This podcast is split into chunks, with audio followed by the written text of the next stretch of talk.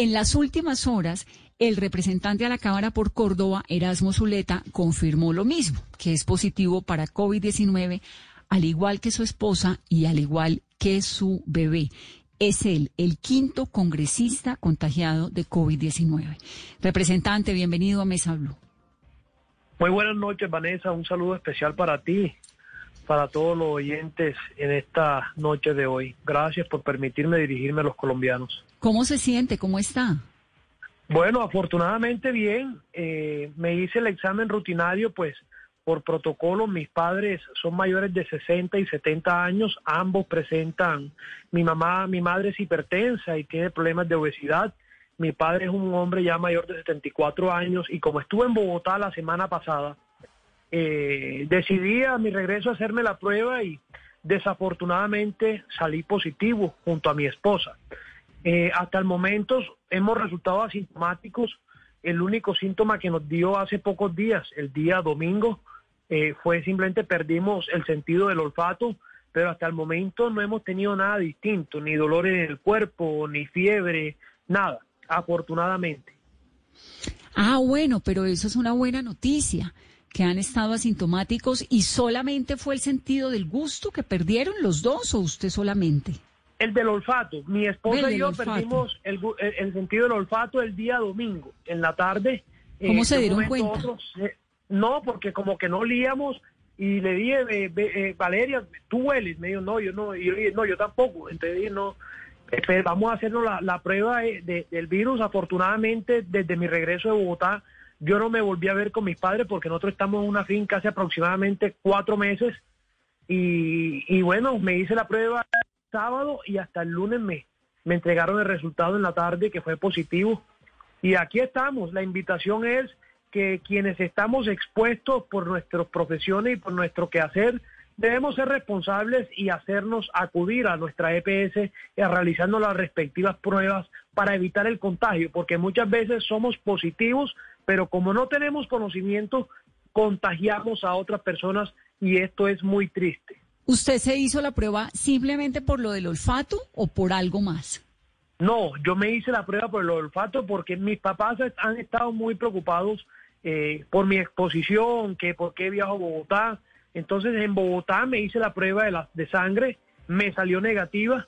Eh, posteriormente a mi regreso a Montería, pues me dije, voy a hacerme la prueba y nos hicimos la prueba creyendo que todo estaba bien creyendo que todo estaba bien y bueno, salió ahí positiva la, el resultado y aquí estamos en casa eh, acatando las directrices del ministerio, de nuestra EPS, de quedarnos en casa aislados aquí con mi hijo y mi esposa, haciendo todas las labores de la casa. Ya le voy a preguntar cómo está el bebé, que me parece importante, pero no entiendo una cosa, representante. Le salió primero la prueba de sangre, que es la prueba rápida, ¿no? La de los anticuerpos negativa, y después se hizo la otra. Sí, señora, me hice la prueba Bogotá el día jueves me hice la prueba de, de sangre, me salió negativa. Como me salió negativa, pues me regresé a mi, a mi, a mi, a mi casa en Montería y el, el sábado decidí hacerme la prueba, solicité que me hicieran la prueba de todas maneras. Eh, eh, eh, me hicieron la prueba y el día lunes me salió positiva la prueba de, de, de la, la, la del hisopo por la nariz. Me la hice con mi esposa aquí en mi casa. No, pero eso sí me parece, ese episodio de prueba primero que salía negativa y luego a los dos días la del hisopo eh, positiva, no lo había visto. ¿Y qué explicación le dio la EPS? Es, que al parecer, hasta al parecer eh, los tiempos para que muestren la, la, prueba de sangre debe ser posterior a los 10 días de contagio, 8 o 10 días de contagio, cuando ya el, el cuerpo haya creado los suficientes anticuerpos que se muestren en la muestra. Entonces, eh, quizás no es que haya sido mal tomada, sino que ah, eh, quizás en el momento no tenía los anticuerpos suficientes para que se evidenciaran en la muestra de sangre que me realizaron en la ciudad de Bogotá. Ok, era muy temprano entonces. Sí, quizás. ¿Y cómo está su hijo? ¿Cuántos años tiene?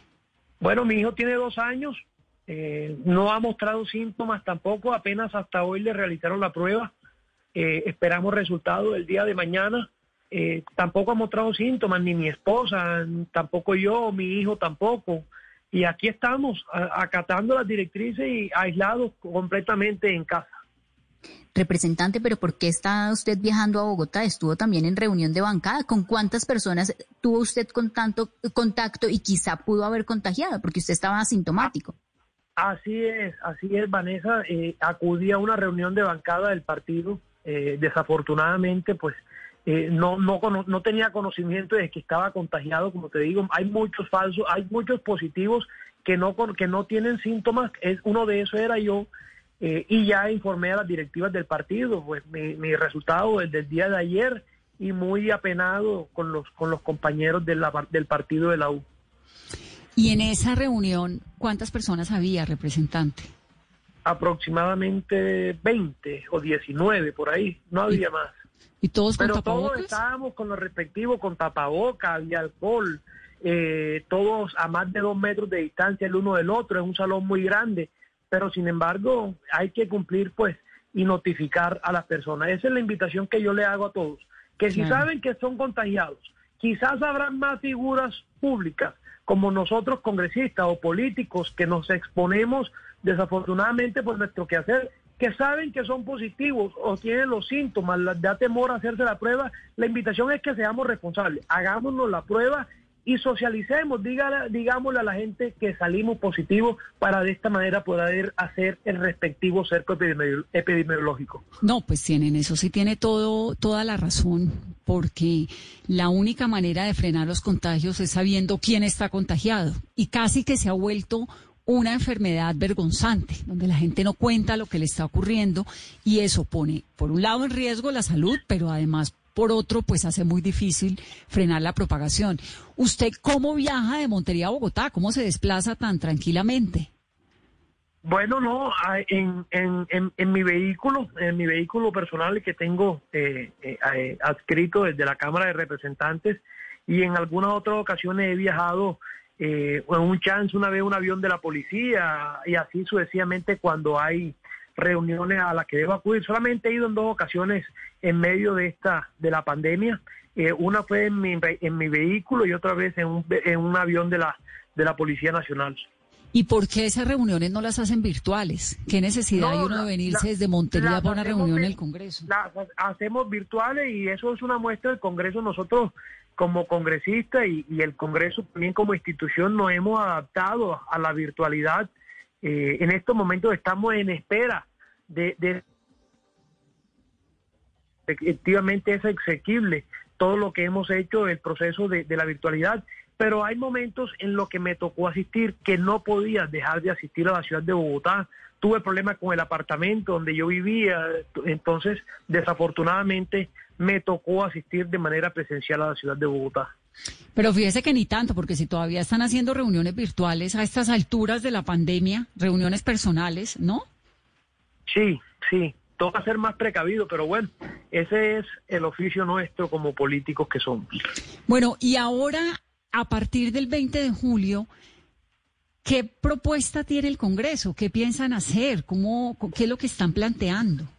Bueno, aquí existe un dilema, eh, existe un dilema, como bien lo sabemos, nosotros nos adaptamos al cambio eh, eh, y votamos proyectos de ley en comisiones y plenarias, aprobamos nuevos proyectos, como fue la cadena perpetua con los para, para, para los violadores de jóvenes, y así sucesivamente. Ahora estamos en un dilema porque el día 20 de julio se debe votar de manera secreta la elección de los miembros de las mesas directivas, el secretario de la Cámara, el secretario del Senado, y así sucesivamente. Pronto vendrá la elección del defensor del pueblo, posteriormente la elección del procurador en Senado, y estamos como ahí que no sabemos qué va a pasar. Hoy yo estoy contagiado, el, el, el colega, eh, eh, el senador Nicolás Pérez también está contagiado y no sabemos cuáles otros están contagiados o salieron, han sido, han estado contagiados y no lo han dicho. Esperemos que, que el Congreso, así como ha tomado las mejores decisiones de manera acertada, pues la tome también para este 20 de julio donde por ley debemos acudir de manera presencial y votar por, por los miembros de las mesas directivas del Congreso de la República. No, pero eso no tiene como ningún sentido un Congreso que en plena pandemia, sobre todo en este momento que se sepa, pues hay cinco miembros eh, parlamentarios contagiados. Pero usted me ha dicho en esta entrevista por lo menos cuatro veces que de pronto hay gente que no dice. ¿Es que hay, hay posibilidades de que alguien se contagie del COVID y no lo cuente? Seguramente, Vanessa, porque como te lo digo, yo estaba contagiado y no lo sabía, como no tenía síntomas.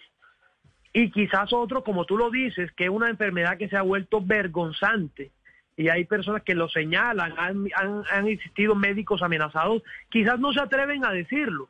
Entonces eh, hay que hacernos las pruebas rutinarias, la de sangre o la del hisopo, si así se requiere, para saber realmente nuestra situación eh, eh, sanitaria y de esta manera no expongamos a otras personas al contagio.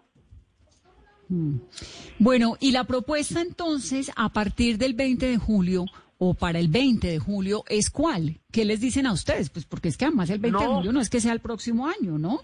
Hasta, no, esto, no ahorita hoy es que de 7, en 13 días, dos semanas. En 13 días, sí, y no hay plazo que no se venza. Y, y cada día vemos mayor número de contagios, mayor número de decesos, y es preocupante la situación. En mi departamento, por ejemplo, en Córdoba, el gobernador acaba de decretar la alerta roja eh, afortunadamente, en este tiempo que, el presidente Iván Duque decretó la cuarentena obligatoria y el aislamiento obligatorio, se logró robustecer un poco la red hospitalaria pública del departamento, cosa que ha permitido no estar en crisis hospitalaria hoy en el departamento de Córdoba. Entonces, no, no sabemos, incertidumbre total.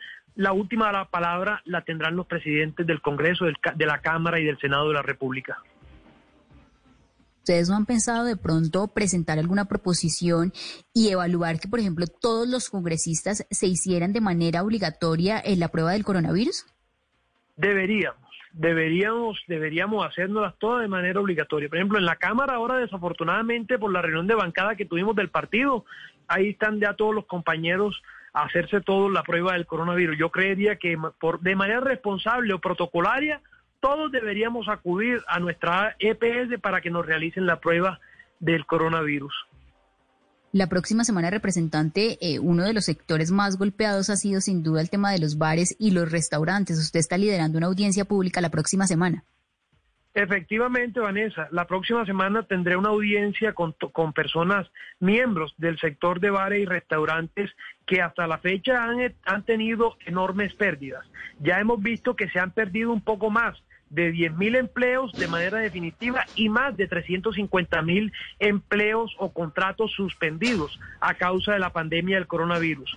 De los de, los de los de los eh, de las ofertas que ha hecho el gobierno nacional, como fueron los créditos blandos a todas las personas para lograr eh, eh, subsistir en medio de esta pandemia. Únicamente se reportan dos restaurantes que han logrado acceder a los créditos de Bancoldex y simplemente lo que quiero con esta audiencia es escucharlos, que los miembros del Gobierno Nacional, del Ministerio de Comercio, de Hacienda, escuchen a este sector que ha resultado bastante golpeado a causa del aislamiento y de la cuarentena obligatoria. Esa audiencia pública suponemos que es virtual, ¿no? Sí, señor, será virtual el día martes y más aún yo estando contagiado. Bueno, me quedan entonces dos dudas muy grandes. La primera es de esa reunión con los 20 que usted estuvo reunido, las posibilidades de contagio, pues a pesar de que usted tuvo su tapabocas puesto y todos los demás, y los demás que dicen, ¿usted cree que ahí se pudo haber contagiado a alguien, no? Yo no creo. Yo no creo. ¿Usted tenía buen tapabocas, juicioso? Yo tenía mi tapabocas y, y, y, no, yo no le hablé la cara a nadie, ni estábamos en secreto, ni nada de esas cosas. Entonces, la verdad, yo no creo que ninguno de los compañeros, eh, le pido a Dios de verdad que ninguno haya salido contagiado. Y ese viaje que lo hizo, según le entiendo, en avión de la policía, ¿no? ¿O fue en carro? No, no, no. E-, ese, fue en el carro. Sí. ¿Y se vino solo, con conductor, con escoltas montados en el carro? Con el, con el conductor. ¿Con tapabocas el conductor? Con tapabocas el conductor, sí, señor. Bueno, y lo otro es lo de la instalación, porque por ley tiene que ser presencial, pero hay alguien en el Congreso que esté liderando una proposición para que no sea presencial, pues es que además es, es sería una gran irresponsabilidad, ¿no le parece? Así es, Vanessa, así es, Vanessa, es una gran, eh, eh, eh, es un gran desafío, es un desafío, pues, exponerse de tal manera el día 20 de julio de manera presencial en el Congreso de la República, pero desafortunadamente así lo ha establecido la ley quinta y yo creo que ahora el gran reto que tenemos es la modificación de la ley quinta para que se nos permita, como ya lo hicimos en, el, en la pasada legislatura, votar de manera virtual y secreta todos estos procesos como lo es la elección de, las mesas directivas. Y esta no solamente es la preocupación, yo creo que también, Vanessa, es preocupante lo que hablamos, los sectores como se han, eh, como se han visto golpeados, los diferentes sectores del país a causa de la de la pandemia, del aislamiento obligatorio. en, las pasadas semanas veíamos las cifras de desempleo que son históricas, en el 20, casi el 22%, casi 5 millones de desempleados en el país. La pobreza va a llegar en el año 2020 aproximadamente al 42% y esto es realmente preocupante. Yo creo que esto es lo que realmente de fondo lo que debemos preocuparnos todos los colombianos para lograr salir y afrontar esta crisis social y económica que apenas inicia, que apenas inicia, Vanessa. Sí, la verdad que es una situación muy, muy compleja en la que además es muy desafortunada esa peleadera política que uno escucha, ¿no? Como si se estuvieran anteponiendo, pues, los...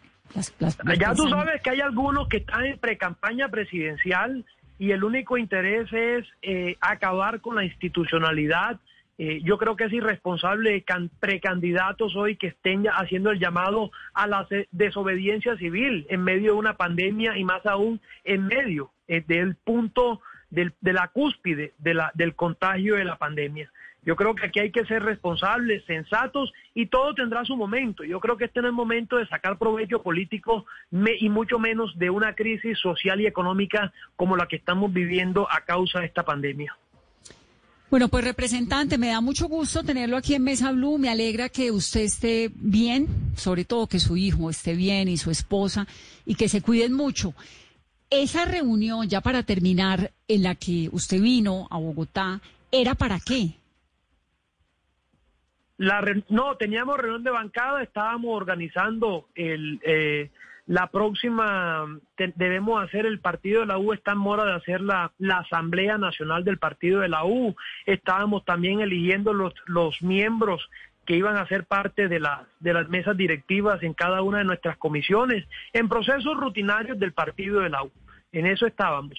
Yo te quiero pedir un favor, Vanessa, a ti como, como importante periodista del país. Hay algo que ha pasado desapercibido en medio de la pandemia que es el Acuerdo 02 de 2020 de parte del Instituto Colombiano Agropecuario, por medio del cual se crea el sistema de autorizaciones a terceros, que no es nada distinto que la privatización del Instituto Colombiano Agropecuario. Óigame, bien, no es nada menor, pero ha pasado desapercibido. La privatización del Instituto Colombiano Agropecuario en medio de la pandemia. Yo te quiero hacer, eh, te quiero pedir el gran favor, eh, eh, Vanessa, de que me ayudes a replicar esto para que se cumpla, para que el ministro cumpla su palabra porque me la dio de que este acuerdo nefasto con el cual se privatizaba el ICA se iba a derogar. ¿Y esa decisión el ministro la tiene que tomar cuándo? No, si, yo hace, hace más de 20 días pues dimos un debate en las, en las redes, aquí también en, la, en, la, en, esto, en entrevistas radiales, desafortunadamente no pude hablar con la directora, pues no, no me, sino simplemente me mandó razón de que se iba, a que se iba a hacer el acuerdo, porque este era un modelo exitoso en otros países.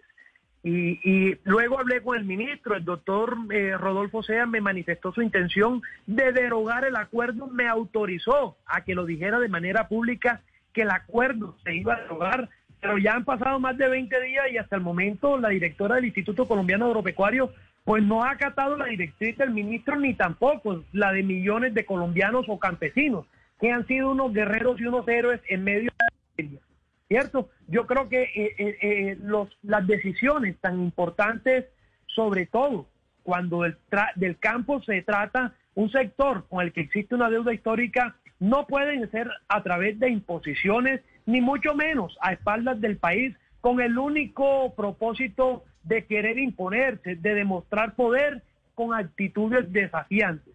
Yo creo que el bienestar colectivo está por encima del bienestar particular y esto merece un debate serio y de cara al país. Bueno, le voy entonces a dar una mano con eso y al país haciéndole esa pregunta al ministro de Agricultura en cuanto podamos hablar.